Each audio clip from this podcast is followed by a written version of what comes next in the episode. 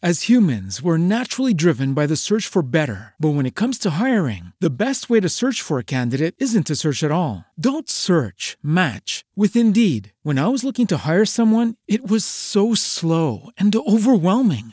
I wish I had used Indeed. If you need to hire, you need Indeed. Indeed is your matching and hiring platform with over 350 million global monthly visitors, according to Indeed data, and a matching engine that helps you find quality candidates fast. Ditch the busy work. Use Indeed for scheduling, screening, and messaging so you can connect with candidates faster. And Indeed doesn't just help you hire faster. 93% of employers agree Indeed delivers the highest quality matches compared to other job sites, according to a recent Indeed survey. And listeners of this show will get a $75 sponsored job credit to get your jobs more visibility at Indeed.com slash podcast. That's Indeed.com slash podcast. Terms and conditions apply. Every day, we rise, challenging ourselves to work for what we believe in. At U.S. Border Patrol, protecting our borders is more than a job, it's a calling. Agents answer the call, working together to keep our country and communities safe. If you're ready for a new mission, join U.S. Border Patrol and go beyond. Learn more at cbp.gov/careers.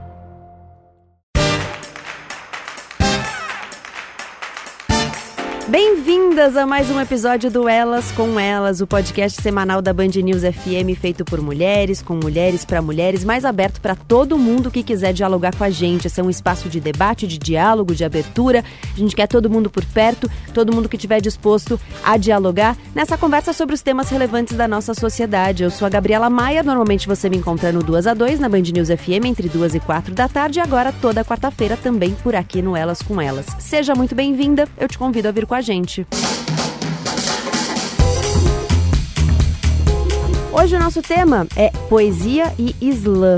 Para isso, para falar sobre isso, eu recebo a Riane Leão, a Mel Duarte, a Luz Ribeiro e o primeiro homem a estar presente no Elas com Elas, o Ben. Vamos nos apresentar. Riane Leão, quem é você? Bom, eu sou Riane Leão, sou poeta e professora. É, já publico na internet há 12 anos, então já uso essa plataforma há um tempo. Hoje em dia eu tenho uma página que é Onde Jazz Meu Coração, é, no Instagram, onde eu coloco minhas poesias. E eu também tenho uma escola que chama Odara, English School for Black Girls, onde eu dou aula de inglês afrocentrado para mulheres pretas a preços acessíveis. Em 2017 eu lancei meu primeiro livro, Tudo Nela Brilha e Queima, que virou um best-seller. E agora eu estou escrevendo o segundo livro, que vai ser lançado possivelmente em outubro ou novembro desse ano. E é isso, também participo dos slams, dos saraus, e a Mel e a Lu são grandes referências para mim. Mel Duarte, quem é você? Oi, eu sou Mel Duarte, eu tenho 30 anos, comecei a escrever poesia aos 8 anos de idade, quando eu me encantei por essa arte, e desde lá eu permaneci escrevendo. Fui conhecer o movimento dos slams há mais ou menos uns seis anos atrás, mas nesse processo eu já participava do Saraus na cidade de São Paulo, então já me envolvia com essa cena da literatura independente. É, tenho dois livros publicados, Fragmentos Dispersos e Negra Nua Crua.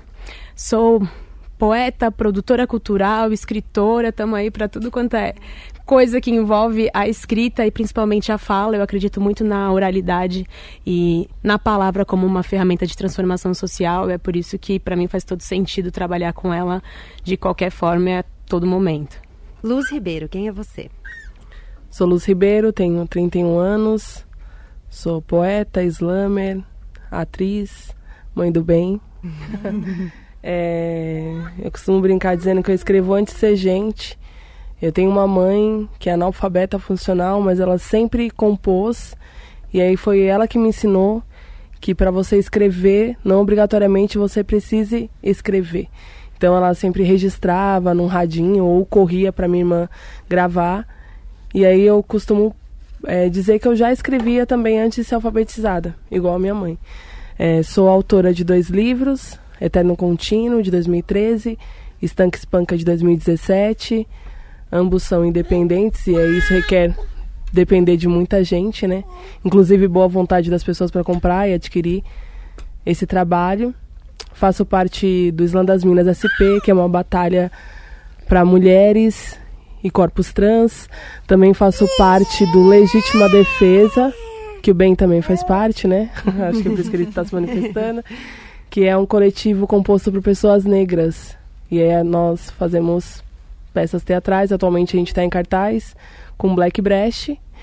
E se fosse para sintetizar quem é Lucy Ribeiro, eu sou poeta bruta para não embrutecer mais. Bom, eu ia começar essa conversa explicando o que é um slam, mas acho que vocês fazem isso muito melhor do que eu. Então vamos contar para quem nos ouve o que é um slam, quem não conhece, como é que a gente explica.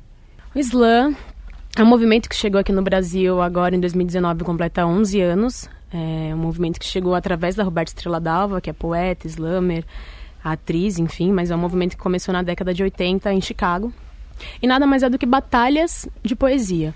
Então, para você participar de um slam, você precisa ter três textos próprios de até três minutos.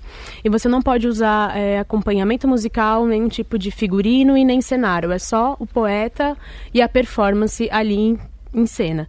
E para ganhar um slam, você. Acho que não tem muito o júri do slam. o slam é formado por um júri popular, é essa palavra. Ou seja, as pessoas que estão na plateia, que estão ali assistindo o evento, são quem vota para você passar para a próxima fase. Então, normalmente escolhem cinco jurados, que dão notas de 0 a 10, a maior e a menor nota cai, e assim vão sendo as fases eliminatórias. E aí, o que é levado em conta como critério para você ir adiante ou não por esse júri que está avaliando é tanto a poesia quanto a performance. Sim, a poesia, a performance, eu acho que a forma como é, as pessoas reagem também a, a, esse poema, porque sim, existem as, as cinco pessoas que votam, mas dependendo, acho que do jeito que começa. Que, que o público começa a se manifestar na segunda rodada já é diferente, então acho que to, toda a energia ali do espaço faz a diferença para cada vez que cada poeta vai lá e se apresenta. E como vocês se preparam para um slam? Ah, eu acho que é uma resposta bem individual, assim, né? Tem poeta que não se prepara. Você pega e vai, tipo, sei lá, né, na final do Slam BR, tem poeta que não tem preparação, tá tomando uma cerveja, de repente chama o nome e a Ou pessoa é a vai. Também. É, então, exato. E eu acho que isso é muito particular. Eu sou muito competitiva, eu gosto de falar sempre. Embora eu não goste da palavra eu, eu gosto sempre de falar no eu mesmo. Eu sou muito competitiva, então se eu vou competir, é, eu não bebo durante o período. Eu já não sou muito de beber, mas aí eu já não bebo mesmo. Eu falo pouco, eu fico muito concentrada, repasso o poema várias vezes na cabeça. E, e eu sempre imagino que eu. Como seria eu ouvindo aquele poema. Então eu sempre tenho muito cuidado com as palavras que eu vou usar. Porque eu acho que é isso, assim, é imaginar como seria receber aquela emissão, o que eu estou falando naquele momento. Então eu acho que a minha maior preparação é ser muito sincera com o que eu estou escrevendo, sincera e verossímil com o que eu estou escrevendo. Então eu gosto sempre de falar por coisas que perpassam por mim e que eu tenha um mínimo de conhecimento, mas que eu já tenha tido um contato. Então, novamente, mesmo eu não gostando do eu, todas as minhas poesias são em primeira pessoa, porque eu também tenho muito medo de falar do outro e não é aquilo que o outro falaria, então eu gosto de ficar bem no meu mundinho mesmo. E eu acho que a minha preparação é essa, assim, né? E eu acho que como é uma ferramenta muito popular, né? Tanto que se você observar, a maioria dos slams eles estão nas áreas de periferia. Quem tá, quem fala mesmo, quem vai pro front, são corpos negros em sua grande maioria. Tem muita mulher batalhando e participando. Então, eu acho que por, por ser é, algo que acolhe muitos corpos, as preparações elas são diversas e eu acho que a maior preparação foi a vida, assim, né? Então esses corpos eles prepararam a vida toda para chegar lá na hora e só falar. Sim. É uma, acho que é uma preocupação com a palavra também. Essa preparação deve começar desde que a gente está escrevendo a poesia, né? Eu sou suspeita porque eu demorei muito tempo para começar a batalhar. Fui em vários Islã das Minas, vários.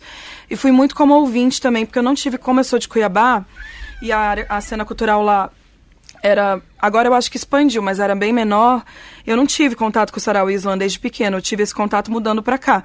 Quando eu comecei aí, eu fiquei fascinada, então eu fiquei muito tempo indo para ouvir mesmo. Eu ficava sentadinha ouvindo um por um e todas as palavras me importavam, todas as palavras me interessavam de alguma forma, me agregavam.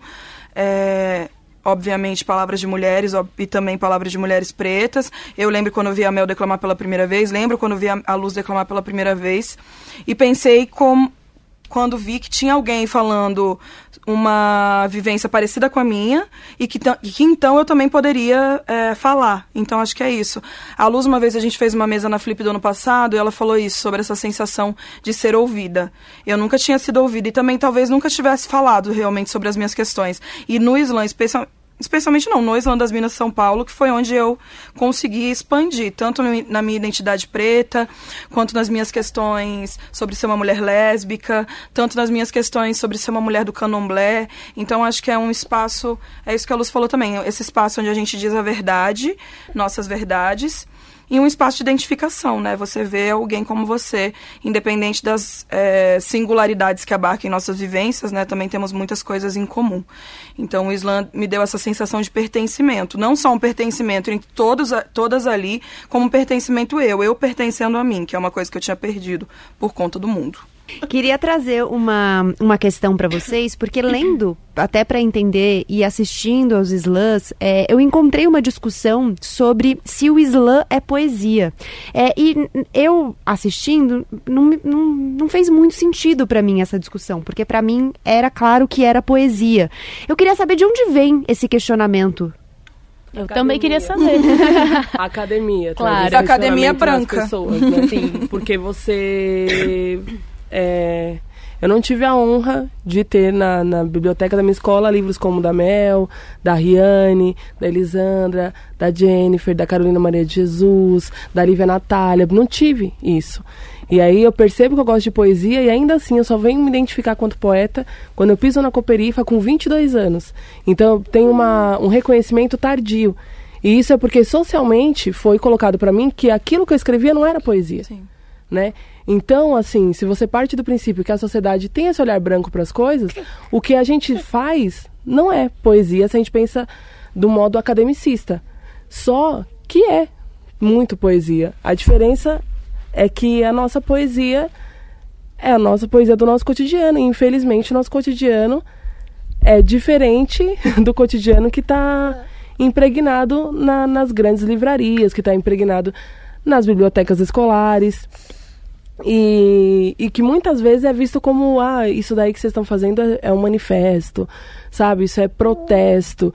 E que no nosso protesto, no nosso manifesto tem poesia sim, né?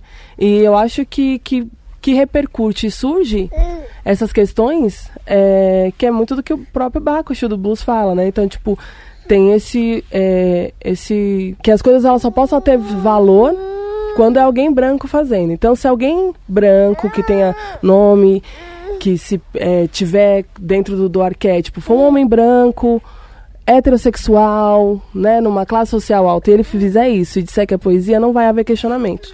Aí, a partir do momento que a Mel Duarte vem e coloca isso na boca dela, traz esse questionamento. É o corpo que traz questionamento, né? Então, se há uma dúvida, porque são, existem corpos muito específicos fazendo esse tipo de poesia para trazer esse questionamento, né? Eu acredito que no Islã só tem poesia. Sim, concordo, eu acho que, e porque são muitos esses corpos, né? O Islã ele teve um boom. Se a gente for considerar que existe no, no Brasil, em São Paulo especificamente, há 11 anos, mas a gente pode dizer que há 4, 5 anos que grande parte da, da galera conheceu e está participando desse movimento, né? E isso também incomoda, porque enquanto é uma rodinha pequena e tem poucas pessoas fazendo, ah, isso está acontecendo ali, longe, tudo bem, deixa acontecer, ninguém tá vendo, mas a partir do momento que o movimento começa a expandir e hoje a gente, individualmente, com os nossos coletivos, a gente começa a acessar outros lugares e abrir outras mentes, aí isso já começa a ser cada vez mais é, minimizado, né? Então, não, então não é poesia, mas então essa menina não é poeta. Pra gente é um processo super demorado, pra gente se reconhecer como escritora, como poeta, entender o que, que a gente faz tem valor. E a gente entende a partir do momento que a gente coloca essas coisas na rua, porque daí vem o retorno das pessoas, é aí que a gente entende onde a gente consegue tocar no outro. E é isso que é poesia, sabe? É ser tão sensível ao ponto de, às vezes, ser subjetivo, mas fazer a diferença para o outro, sem que você tenha essa intenção. Não tem como duvidar que isso é poesia. Enfim, eu, essa discussão é uma coisa que até me inflama, por isso que eu estava quietinha, só ouvindo. é, me inflama para mim mesmo, que eu também já não perco tempo discutindo essas coisas. Mas eu estive agora na Bahia, numa mesa com a Lívia Natália, que para mim foi uma, uma. Na verdade, a mesa com ela foi antes, mas fui assistir uma mesa dela agora. E aí ela foi questionada essa questão da poesia e do Islã. colocado isso na mesa. Ela era uma mulher preta com mais duas mulheres brancas. Quem colocou isso na mesa foi uma mulher branca. E ela disse uma coisa que é muito verdade, que esses corpos que são negros já são corpos que não são ouvidos, são corpos silenciados. Então, qualquer pessoa preta que fale a sua vivência e tem alguém escutando, já é valioso, já é grandioso. Se tiver alguém ouvindo, é, se tiver uma pessoa preta que quer falar, que se sente à vontade falando, isso por si só já é poesia. Se eu estivesse falando da minha vivência, sem verso, sem rima, sem nada, sentado aqui conversando com você, já seria poesia. Porque eu nunca tive, é, talvez não sei se coragem ou porque o mundo me tirou, mas enfim, nunca tive coragem, nunca tive acesso a isso. É o que a Luz falou, da gente crescer com aquela estante completamente embranquecida dentro de um sistema educacional que te obriga a ler pessoas que você realmente não compreende, porque não alcança. Você não compreende por conta de inteligência, você não compreende porque não é, não conversa com a sua vida. E aí uma professora preta também levantou a mão, falou da escola dela, ela tinha levado os alunos dela lá e falou isso. Ela falou: "Hoje a gente fez um slam entre os alunos e algumas pessoas questionaram se aquilo era poesia". Ela falou: "Pouco me importa esse questionamento, porque eu vi uma aluna minha, ela falou da aluna dela, né, uma aluna negra também, ela falou: "Porque eu vi uma aluna minha chorando, porque foi a primeira vez que ela teve coragem de falar o nome dela em público, as coisas que ela vive". Então acho que esse questionamento a gente deixa mesmo, porque sempre que a gente fizer alguma coisa a gente vai ser questionado esse é só um questionamento que agora tomou uma grande proporção. Vamos ver qual é o próximo, então. E como é que vocês fazem esse processo de transformar a vivência em palavra? A Mel começou falando um pouco, né, do poder da palavra. É, eu também acredito com, do, no, muito no poder da palavra. Eu trabalho com a palavra, mas de outra forma, né? Eu trago a palavra de outra forma. E eu acredito na palavra de fato como um, um instrumento muito poderoso de transformação. Quando vocês transformam a vivência de vocês em palavra, essa transformação, ela é interna e externa? Vocês acham que vocês estão promovendo transformações em vocês mesmas e também nos outros?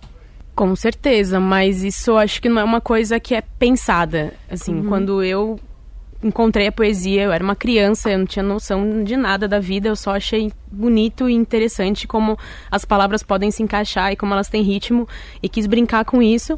E a partir daí eu fui vendo que tudo que eu vivia e tudo que estava ali para mim eu podia escrever. E fui tentando encontrar o meu jeito de de colocar as coisas que eu vivia em palavra, mas sem ter nenhum tipo de pretensão. Até porque, assim, isso é uma coisa que é muito louca, né? A gente não cresce sendo instigada a ser escritora, a ser poeta. Eu não conheço nenhuma criança que fala, ai, meu sonho é, quando eu crescer, eu quero ser escritora. Porque se você fala isso, mamãe vai falar, minha filha, não, né? Você não quer ganhar dinheiro, eu sei o que você quer fazer da sua vida. Então falta esse tipo de apoio, esse tipo de incentivo. Então não é uma coisa que você almeja, né? Eu acho que é um momento. Eu comecei a escrever por uma necessidade, por encontrar esse, essa brecha ali na minha vida e falar, nossa, isso tá aqui para mim. Mas aí até entender onde isso pode chegar, quando você chega na escola e você começa a estudar esses autores que a Riane falou, que você fala, gente, mas essa realidade não tem nada a ver com a minha, essas palavras, não, isso não faz sentido para mim, aí você se vê distante. Você fala, putz, então acho que não, não é isso que eu tô fazendo, né? Não sei se isso faz sentido. Mas a partir do momento, por exemplo, que eu tive certeza que a poesia fazia sentido, que eu, e o que eu escrevi ia fazer sentido, foi quando eu declamei um poema num sarau e eu vi três meninas negras chorando. E no momento eu pensei, o que, que será que eu fiz, né? Por que, que, elas reagiram desse jeito. E elas vieram conversar comigo que o que eu tinha falado tinha tocado muito elas e feito elas refletirem sobre quem elas são, sobre como elas querem se portar como mulheres negras na sociedade. Eu falei, nossa, eu nunca imaginei que um poema pudesse fazer isso com outra pessoa. Para mim foi importante escrever sobre isso e foi importante falar sobre isso, mas eu não imaginava que ele podia atravessar essa linha a ponto de chegar numa outra pessoa e de eu receber mensagens de meninas falando, ó, oh, parei de alisar o meu cabelo porque eu vi um poema seu e isso me fez refletir. Eu tô mudando alguém para além de mim externamente. E isso é muito louco, porque é uma responsabilidade que acaba chegando que você não pensa, você não almeja, você não deseja.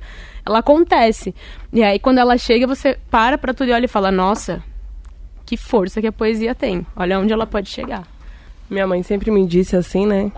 Minha mãe é cristã, então ela sempre disse que a boca, nossa palavra tem poder. Então, e aí eu As humans, we're naturally driven by the search for better. But when it comes to hiring, the best way to search for a candidate isn't to search at all. Don't search, match with Indeed. When I was looking to hire someone, it was so slow and overwhelming. I wish I had used Indeed. If you need to hire, you need Indeed. Indeed is your matching and hiring platform with over 350 million global monthly visitors, according to Indeed data, and a matching engine that helps you find quality candidates fast. Ditch the busy work. Use Indeed for scheduling, screening, and messaging so you can connect with candidates faster. And Indeed doesn't just help you hire faster. 93% of employers agree Indeed delivers the highest quality matches compared to other job sites, according to a recent Indeed survey. And listeners of this show will get a $75 sponsored job credit to get your jobs more visibility at Indeed.com slash podcast. That's Indeed.com slash podcast. Terms and conditions apply. What if you could have a career where the opportunities are as vast as our nation, where it's not about mission statements, but a shared mission? At U.S. Customs and Border Protection, we go beyond to protect more than borders from ship to shore, air to ground, cities to local communities. CBP agents and officers are keeping people safe. Join U.S. Customs and Border Protection and go beyond for something far greater than yourself. Learn more at cbp.gov/careers. Mesmo indo contra os preceitos religiosos dela hoje, é, isso é um ensinamento da minha mãe. Então eu fiquei muito com isso na cabeça. Eu acho que quando eu resolvi ser essa emissária da palavra, eu não tinha ideia do quanto as minhas palavras elas poderiam caminhar. Quanto pensar isso como uma ferramenta, né, que transforma o eu e transforma o outro, eu só comecei a escrever para me transformar. Né? Então eu fui uma criança que hoje a gente tem uma nomenclatura, a gente sabe que é racismo, hoje a gente sabe que é classismo, mas quando eu era criança eu não sabia, achava só que era uma brincadeira de mau gosto. E para me desvencilhar dessa brincadeira de mau gosto, eu escrevia, né? Então eu já comecei a escrever para me curar. Eu comecei a escrever para me transformar.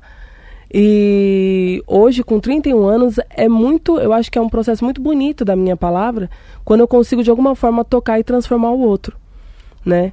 E é um pouco do que a Mel falou, começou de uma forma muito despretensiosa, assim, né? É, eu pensava muito nisso, de como me curo, como me refaço, como reconheço minhas dores e como ressignifico essas dores. E eu acho que hoje, depois desse processo, depois de nove anos aí fazendo. É, nove anos? É, nove anos fazendo poesia, de forma consciente, eu, poeta, eu acho que eu já não sou tão ingênua, eu sei que a, até onde minha palavra pode chegar. Então, eu já escrevo pensando mesmo assim, de alguma forma, como tocar o outro. Porque eu sei que me tocar é irremediável, vai acontecer, né? Vai sair de mim em algum lugar, vai e aí hoje eu já penso, já escrevo isso, já escrevo de uma forma consciente. Tem tema que talvez eu não escreveria, mas aí eu penso que tipo, será que alguém não precisa ler sobre? Eu tenho conhecimento sobre isso, e se eu entendo que isso é um castigo do universo para mim ser alguém que escreve e aí quanto castigo, o que que eu só vou escrever sobre o que eu quero, né? E aí eu acho que acho que hoje nesse lugar da minha carreira eu já escrevo também um pouco para chegar no outro, né? E na verdade é mais para chegar na outra. Eu quero que chegue na outra. Eu quero que eu quero muito que meus versos encontrem os pares, sabe, seus pares. Então, quando eu abro o livro da Riane e aí eu me, me encontro em alguns versos, é é isso que eu quero Assim como os versos dela encontrou par em mim, eu quero que os meus versos encontrem par em outras pessoas. E eu penso que a, a palavra ela é uma ferramenta maravilhosa, né? Porque se eu sentar aqui agora e resolver escrever mediante um mundo totalmente capitalista, né, entre todas as questões que estão acontecendo, eu posso escrever sobre o que eu quiser. Eu posso não publicizar, mas eu posso escrever sobre o que eu quiser, né? E eu acredito muito também, como é, acho que os tempos são muito sombrios, então precisa de muita poética para quebrar esses tempos que a gente vive. Então eu acho que cabe a cada poeta nós que somos fazer uso mesmo dessa, desse mecanismo que a gente tem, seja por castigo ou bênção, ou o que é que seja, a gente tem que cada vez mais escrever e construir poéticas para conseguir projetar futuro.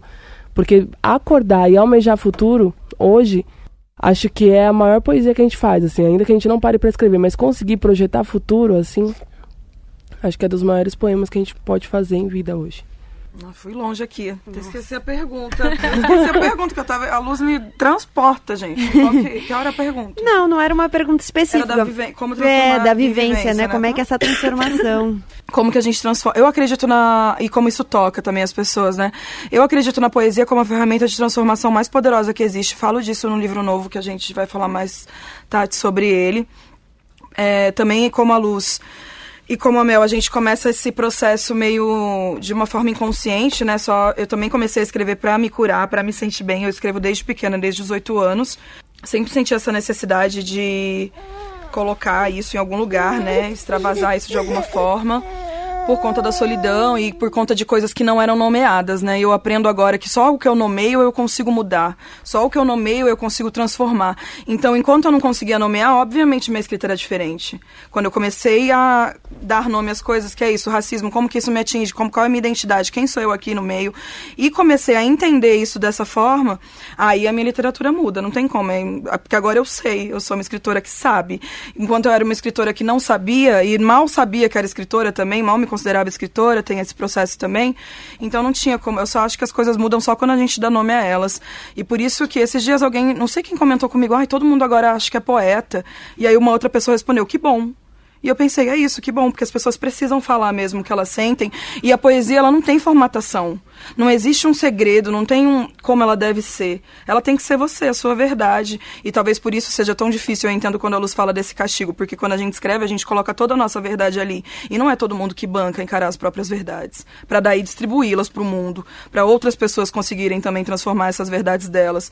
Mas é isso, as coisas vão chegando, as mensagens chegam, é, de pessoas que falam que iam se matar e desistem de se matar porque leram um poema, de pessoas que romperam ciclos abusivos. Então, acho que, é, enfim, várias outras histórias, várias e várias que a gente nem imagina. Ou às vezes até imagina agora que a gente tem, mas elas tomam uma proporção tão grande que a gente nem imagina. E essas histórias vão chegando e, obviamente, a gente vai pensando nessa poesia como, né, como arma, como ferramenta, como, como um projeto de você e do outro. Então, eu acredito muito na palavra, acho que a gente realmente consegue transformar mundos e universos com o poema. E se esse poema meu já transformou o meu mundo e meu universo, eu já estou muito grata, porque foi tão difícil até aqui para que isso acontecesse, que um poema meu, ele me basta também. Se eu escrevo e me basto, também é bom. Mas se eu escrevo e divido, faz muito mais sentido muito mais sentido, porque é isso que a gente faz, né? Então, acho que é isso. Esse feedback, que é uma coisa que a gente nem esperava, ele chega, ele transforma. A minha poesia também vai sendo pensada nisso. Não que eu deixe de dizer verdades, que eu digo mais verdades ainda, né? Quando vai chegando esses, esses retornos. E esse retorno é um respiro também, né? Eu acho que a poesia é vento mesmo, ela não tem como você contornar.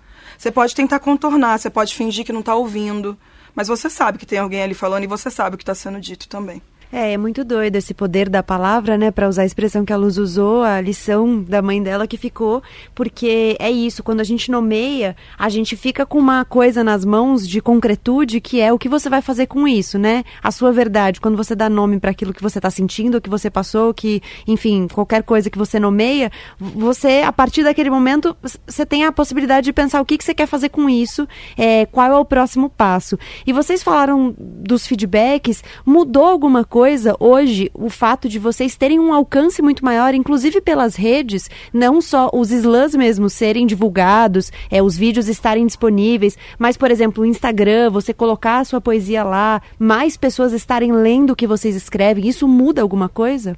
Muda em relação a mim ou a poesia ou tudo, você está falando? Tanto faz. Até nada. pelos feedbacks, né? Você falou que é, era uma coisa não esperada, Sim. mas que de repente as pessoas vêm e dão esse retorno para você. Eu imagino que chegue mais retornos ainda, justamente porque tem um alcance maior, né? Eu acho que a plataforma da internet é incrível se a gente sabe como usá-la.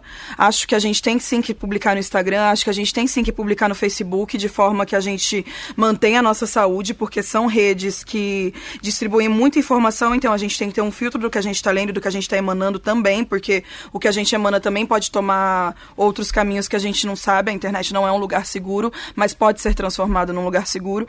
Então, a gente tem que usar essas plataformas. Eu lembro também que a Mel na Flip falou isso, de de repente ter alguém de Portugal te lendo, alguém de, da Espanha, alguém. Recebi mensagem de algumas mulheres da África do Sul que tinham meu livro. Eu nem sei como ele chegou lá, mas elas falaram que um amigo delas levou lá, que elas queriam muito meu livro. Eu falei, gente, você não imagina mesmo como que faz. Essas pontes são realmente. Eu sou grata à internet nesse sentido, porque essas pontes são da internet. De alguém conhecer, aí procurar sobre o seu livro, ser mais fácil e simples de você dar essa informação. É, e também essas histórias que vão chegando, chegam pelo Instagram, a maioria das histórias chegam pelo Instagram, no inbox. Eu não consigo ler tudo, mas o que eu consigo filtrar eu sempre tento responder.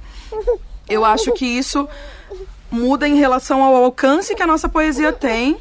Então, isso vai mudar só em relação a esse alcance que a poesia tem. Que bom que a gente pode ter mais alcance com essa poesia, né? Especialmente em relação à poesia periférica, porque é muito importante que ela circule, né? Essas ideias circulem e a nossa palavra reverbere de alguma forma. Agora, ter 410 mil seguidores no Instagram só faz com que eu pague meu aluguel, que é uma coisa que eu queria há muito tempo e isso é importante para mim. Porque foi muito difícil os 12 anos que eu escrevo na internet, que eu fiquei em São Paulo. Eu passei por muitas coisas, não era uma família que tinha estrutura para fazer mudança de cidade nenhuma.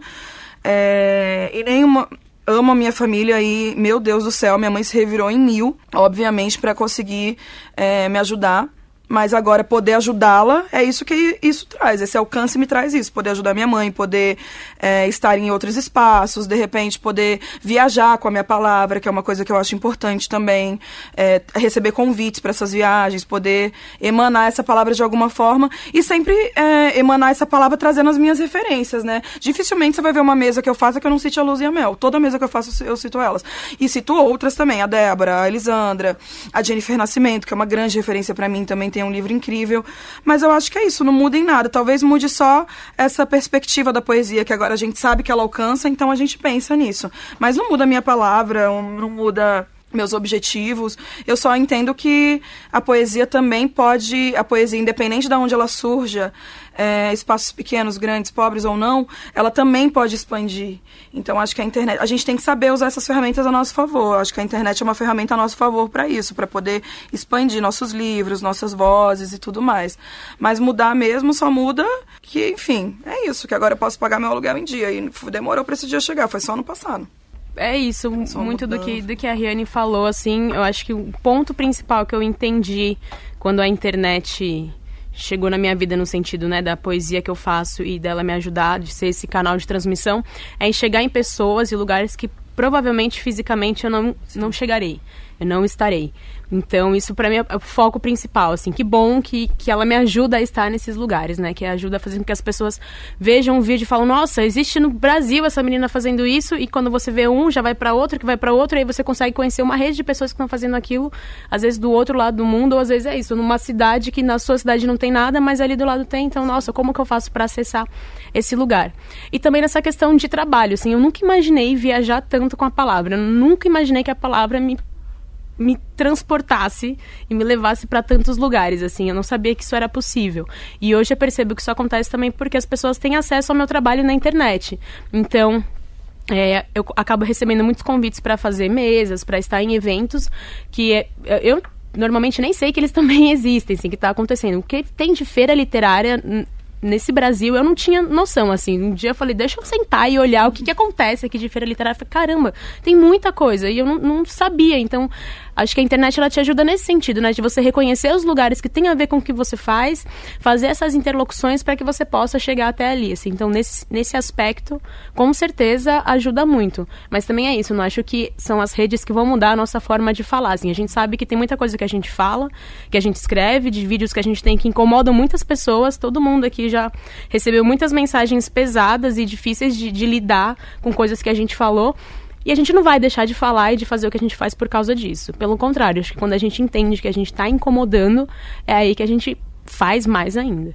E cria uma rede de proteção entre a gente também, né? Que é uma rede de palavra mesmo, estar perto, ajudar quando alguém está em alguma dificuldade. Isso, principalmente que a Mel falou de colocar um vídeo na internet que é um assunto que as pessoas são preconceituosas ou não estão afim de ouvir umas verdades. Então a gente cria uma rede de proteção também. Se eu com certeza acontecer alguma coisa comigo na internet, eu posso recorrer. Então Sim. acho que isso é importante também. A gente coloca a nossa verdade ali, mas a gente não está sozinha nesse processo. Acho que a internet ela tem que são várias coisas, assim. Das meninas, eu sou a que tem o menor alcance midiático, né?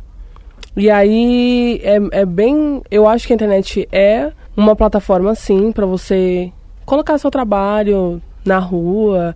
É, até porque quem tem, quem faz livro independente é, tipo, de verdade, assim, né? Até que meu livro chegue em um outro país, é muito complicado, porque a pessoa não vai conseguir comprar pela internet, a pessoa não consegue Sabe assim? É muito difícil de ter. Então, quando você tem um lugar que você seleciona e coloca todos os seus textos lá, se as pessoas minimamente já ouviram o seu nome porque fizeram uma busca e ah, mulheres de Islã, mulheres da poesia brasileira, você tem tendo esse lugar, é fácil para que, que as pessoas conheçam o seu trabalho. Como o meu alcance midiático é um pouco menor, eu não tenho a felicidade de dizer que meu trabalho não mudou por conta disso. Então, eu atualmente faço, tipo, uns post-its de poesia que eu particularmente acho legal, mas eu preferia, às vezes, estar tá postando, sei lá, mano, a foto do meu filho tomando banho, sabe, assim?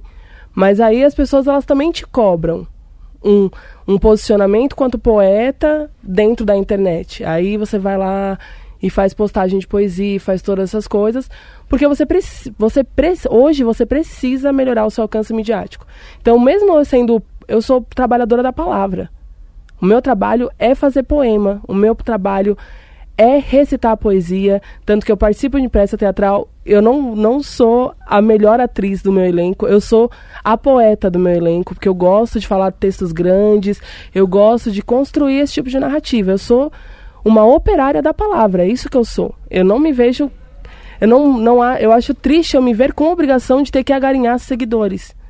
Sabe? Mas eu sei que se eu não tiver seguidores, eu vou perder trabalho. E isso é muito triste saber que o seu trabalho, você, porque é diferente se eu fosse uma pessoa da publicidade. E aí você tem que ter vários seguidores, várias coisas, mas eu sou operária da palavra. E aí eu venho nesse lugar, assim. Então eu mesclo. Um dia eu posto uma foto minha, da minha família. Outro dia eu vou e ponho uma poesia.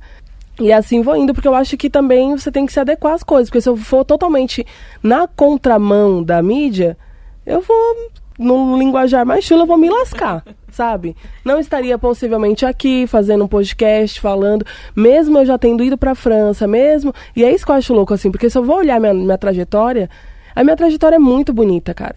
E eu preciso falar isso todos os dias, ó, aquela que já quer chorar, né? E eu preciso falar isso todos os dias, que a minha trajetória é bonita. Porque quando eu vou vendo as recusas que vão acontecendo no meu trabalho, porque eu não tenho um, um padrão que eles buscam, nem na palavra, nem porque mesmo eu acreditando que toda, todo Islã tem poesia, o Islã ele tem um formato, e o meu formato nem é mais de Islã, sabe assim? E aí eu já não tenho um formato de poema que, que, que faz sucesso. Eu já não falo de tema. Sou mãe, eu quero falar do meu filho. Eu já não falo de um tema que toca o coração das pessoas no modo macro. É, eu não tenho uma imagem lacração, então eu não tenho. Eu não sei o que eu estou fazendo na internet, estou perdida. E aí, assim, para continuar seguindo e fazendo o que eu acredito, em alguns lugares eu preciso sim dar uma dar uma cedida, né? Então, é isso. Meu filho completou sete meses segunda-feira, fiz um post lindo, falando que a minha família é maravilhosa, que eu sou muito feliz de ter essa família. E seguido a isso, já fiz uma publicação quanto trabalho, e aí a gente vai, né, é, dentro da sinceridade que me cabe, dentro do que eu posso fazer, você vai se adequando sim à, à forma. Porque eu particularmente adoro livro, eu adoro livro. E meu sonho era publicar outro livro. Só que eu fico vendo assim, o quanto é difícil vender os livros que estão lá na minha casa, porque eu sou atriz, é, escritora independente, que eu fico muito nesse lugar, tipo, será que eu vou publicar um outro livro? E ficar panguando para vender esses livros, sabe? Assim, talvez eu vá entrar na onda de fazer vários livros, vou mandar para as pessoas pelo e-mail, para quem for meu amigo. Tipo, olha, construir mais um livro você quer receber no seu e-mail? Vou mandar para você e vou começar a construir outras coisas, porque a palavra é muito bonita, mas é isso que a Reni falou, não tem alegria maior. Hype mesmo hoje é pagar aluguel, sabe? É, é conseguir ter comida dentro da geladeira. E isso pode parecer uma bobagem que eu tô falando, mas só eu, só eu sei a alegria que eu tenho quando eu deito na minha cama e olho pro teto e, falo, e sei que ele é meu. E sei que eu tenho que me desdobrar e fazer postagem que eu nem gosto muito, mas eu preciso pagar a parcela do apartamento e ainda assim eu sou muito grata porque eu tô pagando algo que é meu. Então eu particularmente As humans, we're naturally driven by the search for better. But when it comes to hiring, the best way to search for a candidate isn't to search at all. Don't search, match with Indeed. When I was looking to hire someone, it was so slow and overwhelming. I wish I had used Indeed. If you need to hire, you need Indeed. Indeed is your matching and hiring platform with over 350 million global monthly visitors, according to Indeed data, and a matching engine that helps you find quality candidates fast. Ditch the busy work. Use Indeed for scheduling, screening, and messaging so you can connect with candidates faster. And Indeed doesn't just help you hire faster. 93% of employers agree Indeed delivers the highest quality matches compared to other job sites according to a recent Indeed survey. And listeners of this show will get a $75 sponsored job credit to get your jobs more visibility at Indeed.com slash podcast. That's Indeed.com slash podcast. Terms and conditions apply. With the Lucky Land slots, you can get lucky just about anywhere. This is your captain speaking. Uh, we've got clear runway and the weather's fine, but we're just going to circle up here a while and uh, get lucky. No, no, nothing like that. It's just these cash prizes add up quick. So I suggest you sit back, keep your tray table upright, and start getting lucky. Play for free at LuckyLandSlots.com. Are you feeling lucky? No purchase necessary. Void where prohibited by law. 18 plus terms and conditions apply. See website for details. Vai chegar meu dia ainda de, tipo, só postar aquilo que eu quero, mas por enquanto ainda dou uma cedida pra internet, sim. E para pegar algo do que você falou, é, da sua trajetória e de como também a sua poesia foi se transformando, foi mudando, como é que é essa transformação? Porque a palavra ela é uma coisa dinâmica também, né? Tanto a nossa vivência quanto a palavra e a transformação da vivência em palavra é algo dinâmico. Como é que é essa transformação? Seus temas foram mudando, seus desejos foram mudando, a sua forma foi mudando? Eu quando eu che... primeiro que já começa a mudar o nome, né? Quando eu cheguei no sarau, eu era só uma orientadora social. Eu não sabia que eu era poeta. Eu chego no sarau e ganho um nome. Então eu sou poeta. De repente. A gente contextualizar aqui os saraus. O que são os saraus? Sarau, diferente do Islã, eu acho que é um mecanismo muito parecido. É um lugar também, como a Riane disse, onde você solta as suas verdades, mas você não é avaliado como nota, mas não dá para dizer que não tem uma avaliação, porque tem palma, né? Tem toda. Tem, há um jeito de avaliar tem sim, uma mas. aceitação ali. Sim. Né? Mas é isso, você vai lá e fala. Eu acho que o, que o sarau ele exercita muito essa movimentação de escuta. Então tem 100 poetas, poetas na lista, você vai ouvir 99 e falar uma vez. O slam ele é mais legalzinho, né? Tipo, você tem 12 poetas, você vai até a final, você fala três poemas, já fala um pouquinho mais. Mas acho que o sarau é isso, é um lugar de comungar a vivência, né? Encontro mesmo, né? Isso. E eu acho que os dois têm essa particularidade de onde você encontra pares, você se sente menos sozinha, né? Então, de repente, uma mana fala sobre abuso e você sofreu abuso e você não teve coragem de falar, e aí você se sente um pouco representada porque alguém falou daquele, tema, daquele tema por você e tal. Então, eu acho que são lugares de encontro, né? E pensando na poesia que, como transformação, acho que eu já me transformei quando eu me aceitei poeta, né? Então, eu fui contra o que a sociedade disse, e sim, eu sou poeta e é isso. Desculpa, lidem. E não tem como, né? É, ainda mais quando é poesia é um exercício, né? Então, se você vai numa academia hoje, o professor vai te passar uma série. Para que tenha mudança no seu corpo, daqui a um tempo ele vai passar uma outra série. E com poema não é diferente, sabe? É, se eu pego os poemas que eu comecei a escrever quando eu ia na Cooperifa, assim, é um tipo de poema e eu quase nem me reconheço mais neles, eu nem me vejo mais. E eu acho que a cada processo que você passa, cada lugar que você galga, cada lugar que você também não chega, cada lacuna que você preenche, acho que tudo, tudo muda. Eu acho que o movimento mais brusco de mudança de poema foi a maternidade, né? É, literalmente foi um abrir de peles para que alguém saísse. Então, não tem como eu não sair mexida nisso. Eu mudei o eixo do, do meu corpo.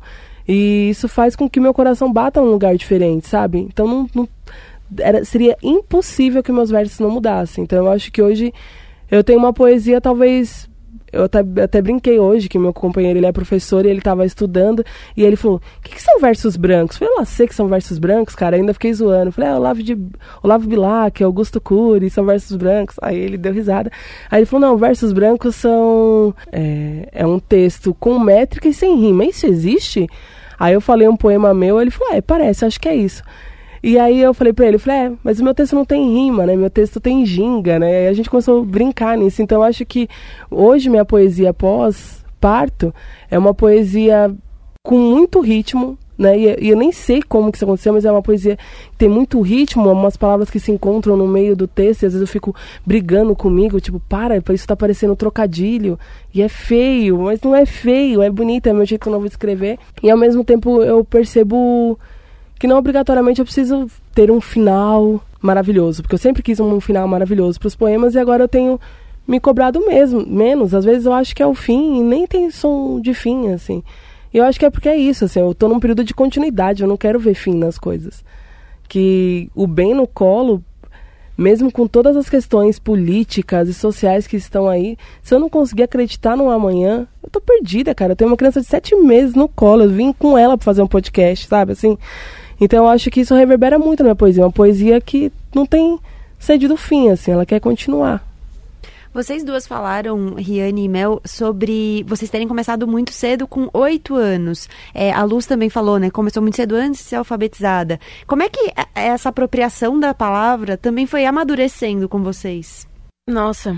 É tanta coisa. É um processo que é muito longo, né? Quando eu paro para pensar. Eu comecei a escrever realmente muito nova e sem perspectiva nenhuma, assim. E era muito louco, porque é, eu sou filha única os meus pais sempre trabalharam fora de casa, então realmente o tempo livre que eu tinha, eu escrevia. Então eu escrevia demais, assim, eu criava mundos e histórias e coisas, e eram cadernos e cadernos. E era muito louco porque eu não tinha com quem trocar isso. Não, não tinham outras crianças que gostavam de escrever, que gostavam de ler o que eu escrevia, então eu me sentia sempre numa atividade muito solitária. E ao mesmo tempo que isso era solitário, também me fez me fez me entender melhor, assim. Eu sempre me senti uma criança muito, é, muito madura, desde muito nova. Então, isso fez com que eu também expandisse é, o, meu, o meu vocabulário. Então, eu também fui uma criança que falava muito e falava muito bem. É, acho que escrever e começar a declamar me fez melhorar em entrevistas de emprego, por exemplo. Eu não tinha vergonha de me colocar nos, nos espaços e falar as coisas que eu queria falar. Então, eu sinto que a escrita ela foi trabalhando comigo num processo muito pessoal do ser mel desse corpo, sim, sabe? E, obviamente, depois que eu conheci o Saraus, que foi esse espaço também de intenção de me olhar como mulher negra, quem sou eu nessa sociedade, o que, que eu quero fazer, se eu tenho a palavra, como que eu vou usar ela a meu favor e a favor, a favor de outras pessoas. E dentro do sarau foi um processo também onde eu pude reconhecer isso, onde eu pude enxergar mulheres negras que eu não conhecia. O primeiro livro de, de uma autora negra fui ler com 18 anos, assim. Isso é, é muito tardio, se eu for parar para refletir hoje com essa Qual geração. Foi? É, foi da Elisandra Souza que foi a Elisandra que eu conheci também dentro do, do processo dos saraus. E foi uma mulher negra de dread que eu olhei e falei, meu Deus do céu, tipo... E ela é poeta, assim, sabe? Isso fez sentido para mim, eu me reconheci ali e falei, nossa, então esse lugar, ele existe para mim também, né? Porque tem essa questão também de se reconhecer nesses espaços que eu não tinha essas referências e que eu percebo que é diferente de hoje quando a gente vai numa escola, quando a gente vai em alguns espaços que, que as meninas muito mais novas já têm essas referências até por conta da internet também, né? Você consegue ter um acesso de uma outra forma. Então acho que todos esses processos que eu fui passando de escrita, começando a escrever realmente muito nova e lendo muitos livros quando criança, só que é, nesse caso eram livros de poetas que falavam uma linguagem completamente diferente, né? Então, eu tinha necessidade de ter um dicionário para entender o que, que eles estavam falando, porque não, aquilo para mim não fazia sentido nenhum.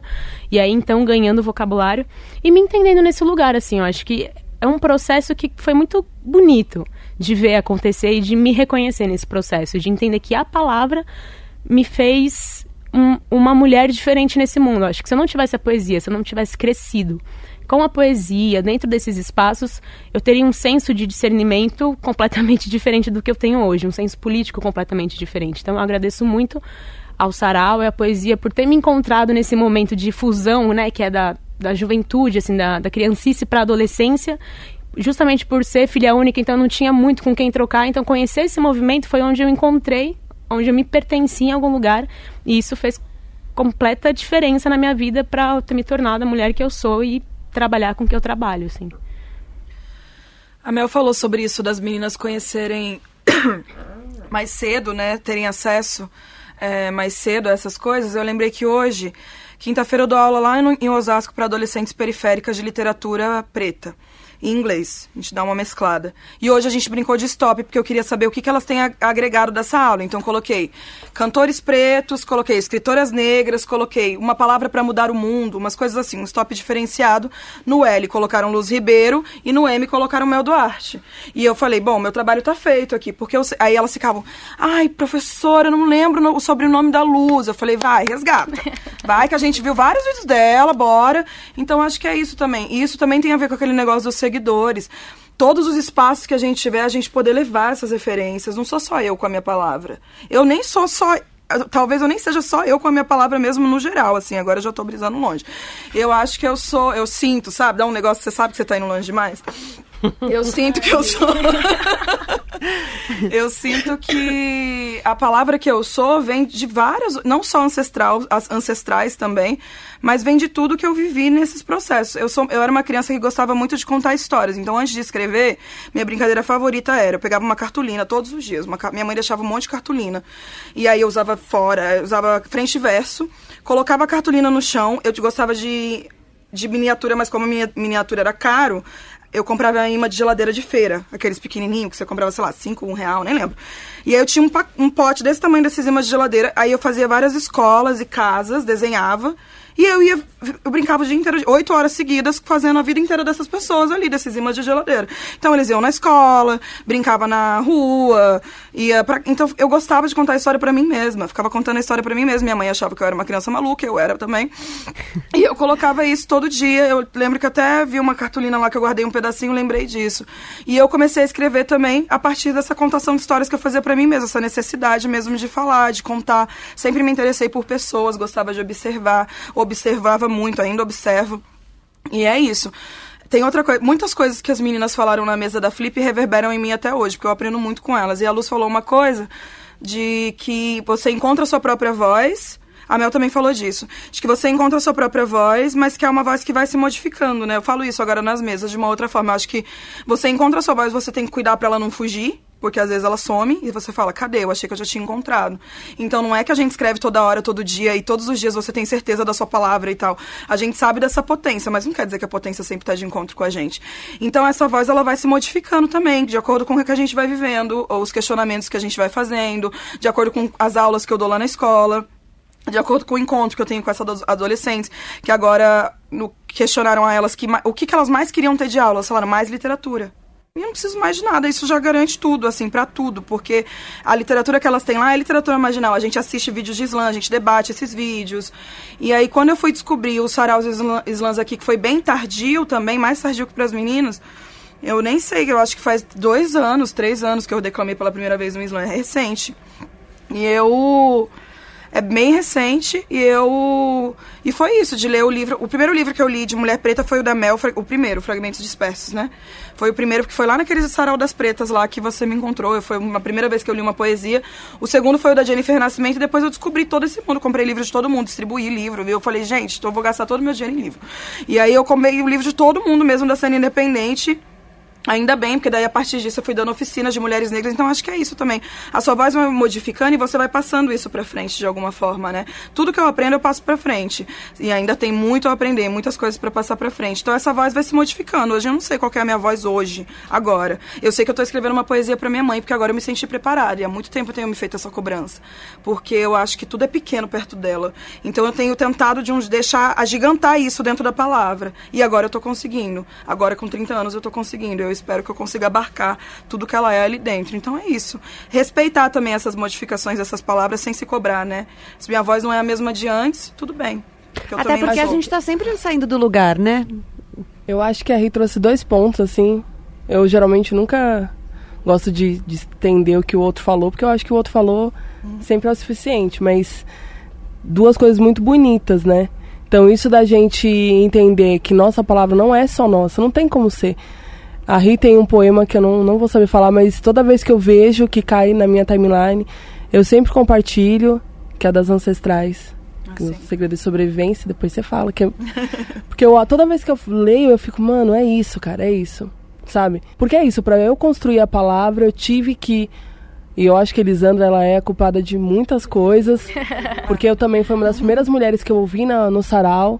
E aí de você olhar e falar, essa palavra me encontra. Eu lembro que eu ouvi a Jennifer Nascimento. A, ouvir a Jennifer Nascimento foi a certeza de que eu era poeta. Foi só depois que eu ouvi a Jennifer, ela falava até um texto sobre um, um torcedor corintiano. E, na, e aí ela falava da, da, da, periferia, ia falando várias coisas. Eu falei, meu Deus, ela é poeta, eu sou poeta. Foi a primeira vez, assim.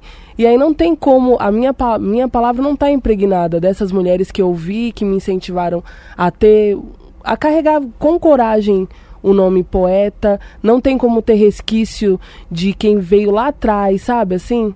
E que, e que teve coragem de, de verbalizar. Então, uma Sojonie Tru, que lá em 51 teve coragem de se expor no meio de muitas pessoas brancas e questionar se ela era ou não era uma mulher. Então, não tem como eu não trazer isso, sabe? Esse resquício ancestral. Não tem como eu não carregar legado das minhas iguais que andam comigo agora.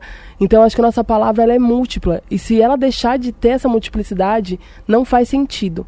Senão a gente perde essa questão de ancestralidade, da oralidade.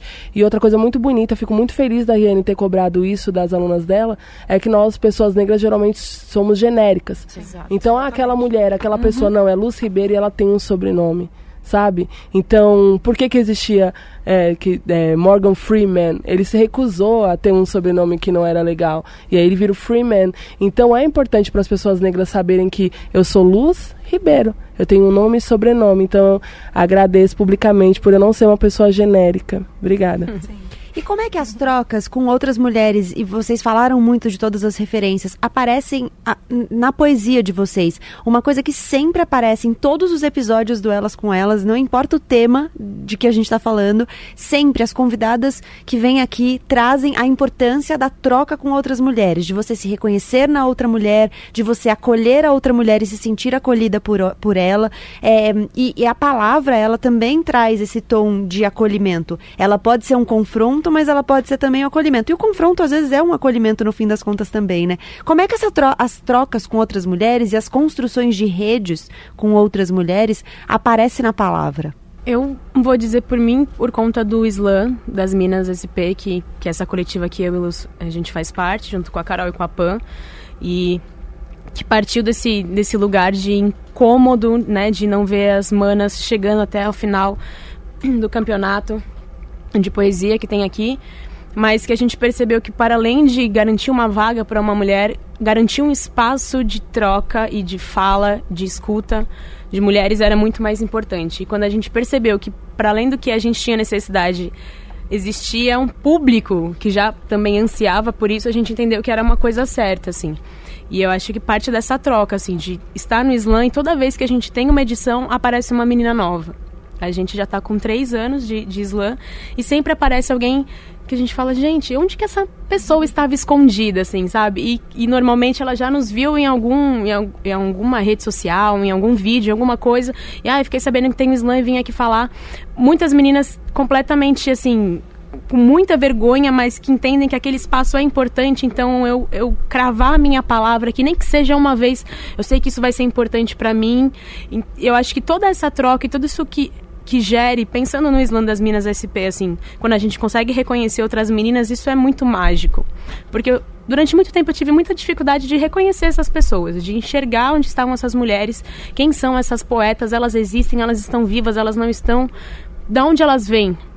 E de repente a gente consegue criar uma coletiva onde a gente recebe essas mulheres por livre e espontânea vontade. Elas sabem que acontece e elas estão lá para trocar. Então quando a gente está lá apresentando, a gente dá o grito, uma mana vem falar: "Meu, o que, que essa mulher tem para dizer? O que, que a gente pode ouvir com isso?" E toda oportunidade que a gente tiver para chamar essa pessoa também para é, fortalecer com a gente em algum outro lugar, quando a gente vai fazer algum evento fora. Eu me lembro a primeira vez que a gente conseguiu é, levar um grupo de poetas para um outro, para uma outra cidade para fazer um slam. E a gente falou, oh, a gente vai fazer um slam assim, assim, assado, vocês vão ganhar tanto. E as meninas, tipo, mas a gente vai ganhar para fazer isso, sim, é o trabalho de vocês. E a gente tem total compromisso com isso, com a nossa palavra com a palavra de vocês. A gente quer que vocês estejam juntas e o certo é pagar vocês para estarem lá. Isso parece que é tão pequeno, mas é muito grande. Porque você está sendo reconhecido num lugar como profissional da palavra, né? Como operário da palavra, como a Luz disse. E a gente se enxergar, e a gente criar essa rede e falar, nossa, preciso de uma fotógrafa. Ah, eu sei que as, as manas do Islã sempre tem alguém. Ah, preciso de uma mana que fale sobre tal coisa. Várias vezes eu falo a respeito das aulas de inglês da Riane, porque eu acho que é uma puta referência, assim, sabe? Você fala, gente, tem essa mulher que faz isso, então peraí. Hoje a gente tem essa rede, a gente consegue se reconhecer e saber o que a gente está fazendo. E isso eu acho que é, assim, primordial e é super importante para se fortalecer e para continuar abarcando mais pessoas para essa rede de mulheres, assim, sabe? Eu fico muito feliz de poder começar a dar uma lista de nome de mulheres que estão no slam e, tipo, não parar, porque há cinco anos atrás a gente ficava, meu, cadê as meninas? Né? A gente conseguia visibilizar algumas, mas não todas como hoje. Hoje até falta. A gente fala, caramba, às vezes tem mais mulher do que homem na, na, nos slams ou em outros espaços. E isso é muito bom, é muito bom, porque é uma virada de jogo mais do que necessário, assim. E se você perguntar para muitas, não qualquer uma, porque são muitas, mas para muitas poetas de São Paulo, qual foi o lugar que elas se sentiram confortáveis pela primeira vez para dizer, foi o Islã das Minas São Paulo. Ingrid sempre fala isso. Quando eu tô com a Ingrid, a gente fica falando disso. Como foi importante ter esse espaço. Como foi importante alguém pensar nesse espaço, né? Eu sempre imagino nossas ancestrais fazendo reunião, assim, bem tranquilas e pensando, olha, elas, ela, bem tranquilas bebendo alguma coisa de boa. E elas pensando, olha, elas conseguiram, elas entenderam o que é continuidade, porque para mim eu preciso compreender a continuidade para exercê-la. E agora que eu compreendo a continuidade é isso, passar para frente. Eu admiro muito elas sabem disso, já falei isso várias vezes desde o começo e também falo isso sempre.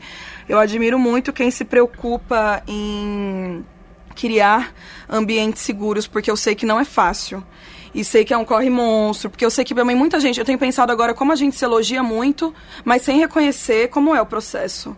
Não basta você dizer que eu sou uma mulher incrível se tanta coisa, tanta trajetória, tanta estrada, eu gosto de ser elogiada, eu gosto de elogiar, mas eu gosto de reconhecer também que eu sei que não é um trabalho fácil e que ainda assim é feito com amor, ainda assim é feito com respeito, ainda assim é feito com acolhida. Não estou respondendo a pergunta, estou só falando bem dos Zona das Minas nesse momento. É... é só isso mesmo. Tá? Eu só parei para fazer isso porque foi importante. Eu sei, a Jade também fala, muitas poetas falam dessa importância, desse espaço e como agora ele continua sendo criado, né? E essas poetas, as antigas estão lá, as, as novas estão lá e a gente vai se recriando, assim, né? Eu acho que é muito entre a gente. Se já perguntaram qual que é seu público alvo. Assim, não sei direito, mas assim, obviamente, o público-alvo, é, enfim, meu público-alvo são mulheres negras. Eu sei que muita gente pode me ler, muita gente pode se identificar, mas se tem uma mulher preta que fala para mim que leu um livro, ou leu um poema meu, ou viu um vídeo meu e falou que transformou, que agora ela quer contar a história dela, para mim é muito valioso, muito mais valioso, porque é isso da continuidade. Então eu ainda estou compreendendo a continuidade na minha ação e na ação das minhas. E se a gente compreender essa continuidade juntas, porque não basta estar juntas, a gente precisa compreender o que é estar juntas. Então, se quando estamos juntas, a gente consegue se fortalecer, criar essa rede de proteção que eu falei antes, criar essa rede de indicação. Hoje em dia, se você perguntar pra gente falar falar é, indicação de mulheres pretas, a gente fica aqui o tempo três horas falando nomes e mais nomes e mais nomes, é, sem contar que são muitos nomes que a gente também não conhece de outros lugares, outras cidades, outros países. Tem muita gente também que a gente nem tem acesso. É, quem sabe tenha mais para frente, não sei. Mas eu acredito muito nessa potência que a gente cria quando a gente está junto. Eu me vejo também como uma mulher, não sei se como uma mulher potente, não vou dizer isso, mas me vejo como uma mulher que a potência vez em quando me encontra. Então geralmente, quando essa potência de vez em quando me encontra, é porque eu estou perto de pessoas que. de mulheres, não pessoas, mulheres que agregam. Hoje, por exemplo. Zerou gay. aqui, você falou, Mel, daqui de São Paulo, de, de fazer slams fora daqui de São Paulo. Aqui acho que já é uma coisa bem forte. Como é que é esse circuito do slam fora do, de São Paulo? Assim, em que regiões ele é, é mais forte? É mais conhecido? Eu acho que hoje a gente já cresceu, expandiu isso muito bem para outras regiões. Assim, algumas regiões não tanto, que tem mais dificuldade. É, como, por exemplo, a gente tem as manas do Dandaras do Norte, que é também o mesmo recorte, é o recorte de Islã, é, para mulheres, pessoas trans. Só que acontece em Belém do Pará. Em Belém do Pará, a, a realidade para se exercer um, um, uma atividade numa praça é completamente diferente, por exemplo, do que a gente tem aqui. É, em São Paulo, a gente tem os editais, a gente tem as políticas públicas, que por mais que né, são várias questões, mas as, ainda assim a gente ainda consegue participar. Tem muitos estados que isso nem tem, então, assim, a galera tem que tirar o coelho da cartola e fazer o evento acontecer de algum jeito.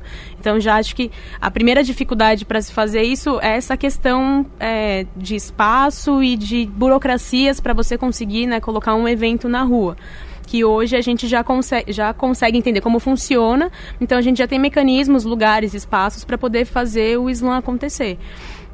Você quer falar um pouco sobre E tem mulheres brasileiras que participam fora daqui também, né? Encontrei vários slams internacionais que tem participação de mulheres brasileiras. Sim, com certeza. Eu acho que eu percebo em alguns estados específicos aqui em São Paulo que tem que a galera é muito, posso falar, nerd de slam, assim, então leva realmente a sério.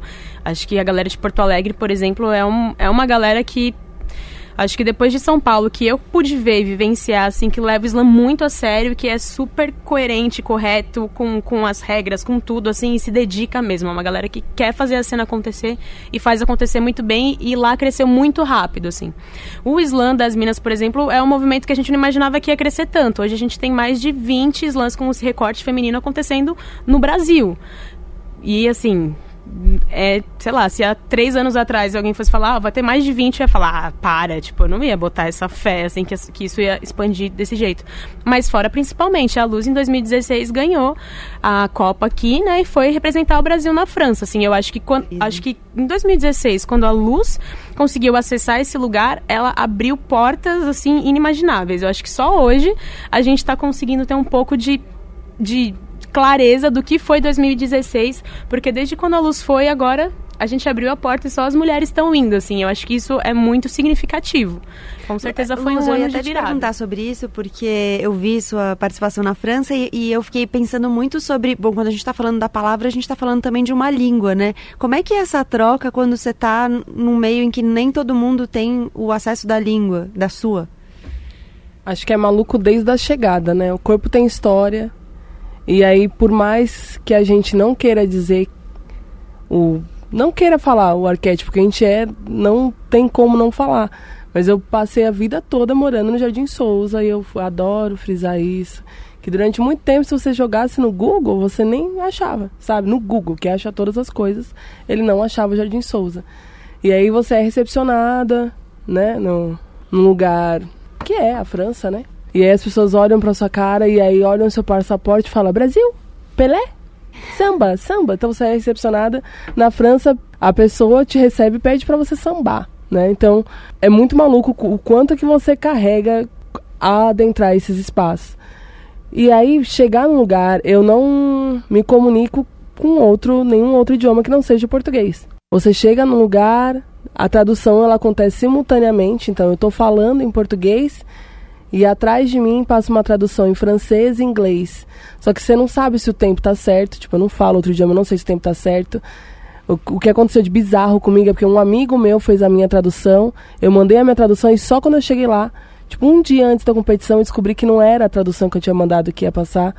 Alguém X fez a tradução lá. E aí você vai, tipo, literalmente com a cara e a coragem, assim. É um idioma que eu não domino, que eu não falo. Eu não sei quem fez essa tradução, eu não sei se é, corresponde com o que eu escrevi. Tem muita gíria na, na, nas minhas poesias. Eles não sabem o que. Eles não sabem o que eu escrevi, eles não sabem.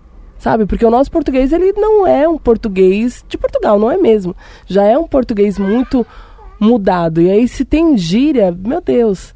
E se você faz, tipo, sei lá, tem uma parte na poesia que eu falo P de impróprio, e aí o in tá entre parênteses, e aí o in é do inglês, sabe? É inglês, mas o cara não, não, não sacou, desculpa, não por nada, mas ele não sacou. Só uma pessoa que fala o que eu falo saberia o que eu quis dizer com aquilo. Então é muito maluco, assim, porque ao mesmo tempo que é um. É uma coisa muito grande pra gente aqui, né? Você sair do, do país para fazer poesia na França, sabe? Você vai pra Europa fazer poema. Ao mesmo tempo é muito pequeno porque a estrutura é muito menor do que o que temos no Slam BR, mas ao mesmo tempo é muito grande, porque todo mundo fala o mesmo idioma, eles se comunicam, e só eu era tipo das poucas participantes que não consegui me comunicar com ninguém. Sabe? Então, é essa dicotomia assim, de você achar que que uau, tá incrível e ao mesmo tempo tipo, mano, o que que eu tô fazendo aqui? E teve um momento que aconteceu mesmo assim, eu tava fazendo um poema, eu falei, o que que eu tô fazendo aqui? Sabe? Ao mesmo tempo que, tipo, não, eu tenho que fazer valer, tinham 31, pelo menos 31 pessoas que poderiam estar aqui falando várias coisas. Eu, eu odeio isso de ser de representar as pessoas, mas de alguma forma eu precisava representar. Tinha muita gente que queria ter ido. O ano que eu participei do Slamberg já tinha bastante pessoas. Então, minimamente, tinha aquelas pessoas que estavam comigo competindo que queriam estar ali. E aí, como que você faz jus àquilo, sabe? E eu lembro que a única meta que eu me coloquei é que eu não ia voltar para casa com um poema entalado. Tanto que quando eu cheguei na segunda rodada, que eu vi que eu ia perder, assim, umas notas super. Primeira rodada e as notas baixas, meu Deus do céu. Foi Exu mesmo que, me, que tomou posse do meu corpo ali. E aí eu falei, falei, falei, falei, falei, cara, tipo, eu saí quase da última colocação e consegui classificação pra semifinal, assim. E, e é isso mesmo, porque é o que, que o MC da fala, né? Eles querem que alguém que vem de onde nós vem seja mais humilde, baixa a cabeça, nunca revide, finja que entendeu a coisa toda. Eu quero mais aqueles, né? E eu acho que foi isso, assim. Quando eu cheguei, eu falei, não, mano. Tipo, a galera tava fazendo poema não por nada, cara, mas sabe, elas têm tempo para falar sobre o, o hamster delas, sabe? E eu tinha. Eu, o que eu senti que a minha palavra lá tinha urgência. Eu tinha uma urgência. Três minutos para eles eram três minutos. E três minutos para mim era a vida toda, assim. E eu tinha aquela. algumas vidas para soltar ali, sabe? Então foi muito louco. Eu tenho. Eu sou muito competitiva, acho que foi uma das primeiras coisas que eu disse aqui. Eu tenho muita intenção de voltar lá e ganhar. E ganhar de um outro jeito, sabe? É, talvez surpreender, porque eu acho que quando vem também a galera do Brasil, as pessoas sabem muito das mazelas que a gente carrega. Eu acho que eu quero falar de outras coisas. Eu conquistei outras sabedorias de 2016 para cá. Então eu quero falar de outras coisas. Eu quero falar dos 13 pontos que eu carrego embaixo do meu umbigo agora. Agora eu quero falar das, das, das minhas ancestrais, que eu tenho um pouco mais de proximidade. Eu quero falar da que eu sei o que é a alegria quando a frestinha da janela está aberta e aquele solzinho entra e aí eu consigo ver o olho do meu filho iluminado. Eu quero falar sobre essas coisas e ganhar com essas coisas. Já apresentei dores uma vez, agora eu quero apresentar amores. É, Anotem, eu... gente, eu vou voltar na França. Tenho dúvida. Com certeza. Eu, nosso tempo está chegando ao fim, mas eu queria terminar com uma questão da urgência que você trouxe. Vocês acham que a poesia é urgente? Tenho certeza. Falar, né? eu tenho certeza Com que certeza. a poesia é urgente. E eu acho que a poesia ela tem um poder de síntese muito incrível. Se você passa um documentário para as pessoas, às vezes elas não vão entender duas horas e meia, sabe, assim. Mas a poesia ela tem um poder de síntese e aproximação que talvez se eu falar o que está naquele documentário, em três minutos vai chegar ao entendimento das pessoas. Porque é isso, é urgente. Ainda mais se você pensa em poesia de slam, cara, você não sabe se você vai para outra rodada. Você tem aquele instante para afirmar a sua verdade. E não é convencer o outro, é fazer com que o outro acredite na sua verdade. E isso pode ser que ele pense totalmente diferente de você. Mas você precisa fazer com que o outro te ouça e que ele te entenda. Então isso é, é muita urgência, assim, muito poder de síntese, é, né? E eu acho que entra também no que você falou, de a gente estar tá passando por momentos bem tensos, né? Muito complicados. E aqui todas já entramos no acordo que a palavra é realmente essa ferramenta potente e importante, né? Então, com certeza, agora mais do que nunca, a gente sabe que estamos já passando por muitas dificuldades para acessar lugares, para conseguir fazer trabalhos com a nossa palavra. Então, mais do que nunca, a gente tem que permanecer com ela, entendendo que ela é o fronte, sabe? Assim, eu costumo falar que é, que é a minha o meu escudo é a minha espada, então é com ela que eu vou pra batalha. Concordo com as meninas, acho que a poesia é super urgente, acho que a poesia pode fazer aquelas cicatrizes que a gente acha que já fechou e não fecharam ainda cicatrizarem de fato. Acho que poesia transforma. E é isso, nem precisa falar de cenário político, né? Todo mundo já sabe o que está acontecendo. E mais do que nunca é mais urgente ainda. E também acho que mais urgente do que isso é a gente poder compreender esses poetas, essas poetas que estão falando, porque permanecer falando em tempos difíceis não é fácil. Exato. A gente fala que a gente a gente sabe do poder da palavra, óbvio, e dessa ferramenta, mas a gente também precisa de cuidado. A palavra também exige cuidado.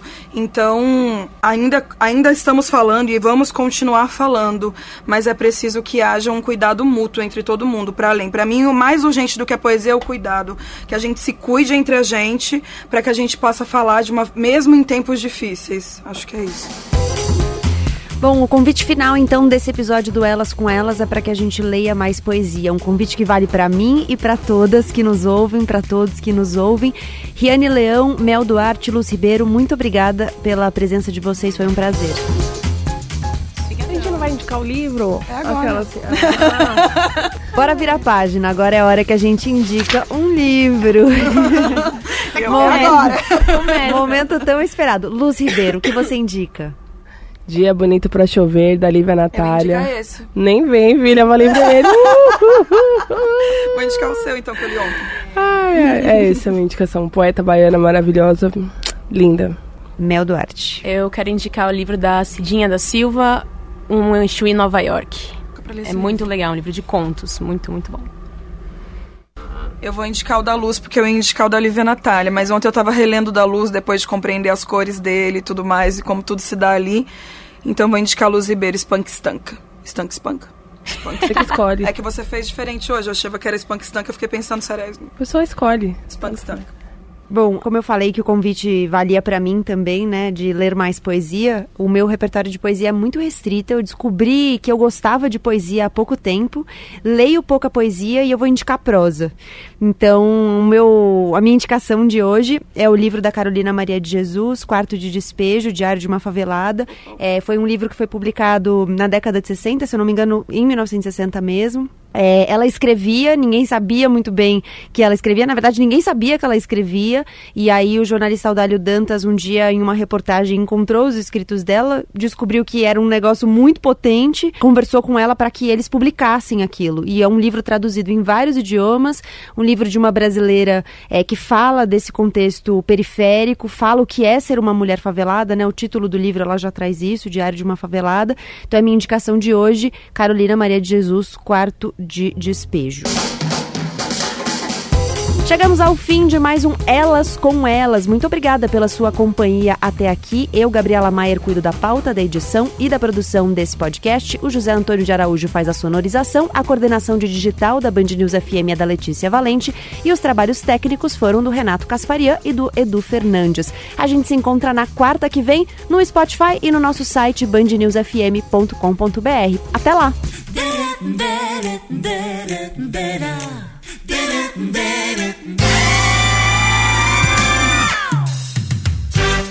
Elas com Elas. Na Band News FM. Hello, it is Ryan, and we could all use an extra bright spot in our day, couldn't we? Just to make up for things like sitting in traffic, doing the dishes, counting your steps, you know, all the mundane stuff. That is why I'm such a big fan of Chumba Casino. Chumba Casino has all your favorite social casino style games that you can play for free anytime, anywhere with daily bonuses. That should brighten your day a little. Actually, a lot. So sign up now at chumbacasino.com. That's chumbacasino.com. No purchase necessary. VGW Group. Void were prohibited by law. See terms and conditions. 18 plus. With Lucky Land slots, you can get lucky just about anywhere. Dearly beloved, we are gathered here today to. Has anyone seen the bride and groom? Sorry, sorry, we're here. We were getting lucky in the limo and we lost track of time. No, Lucky Land Casino with cash prizes that add up quicker than a guest registry. In that case, I pronounce you lucky. Play for free at LuckyLandSlots.com. Daily bonuses are waiting. No purchase necessary. Void where prohibited by law. 18 plus. Terms and conditions apply. See website for details.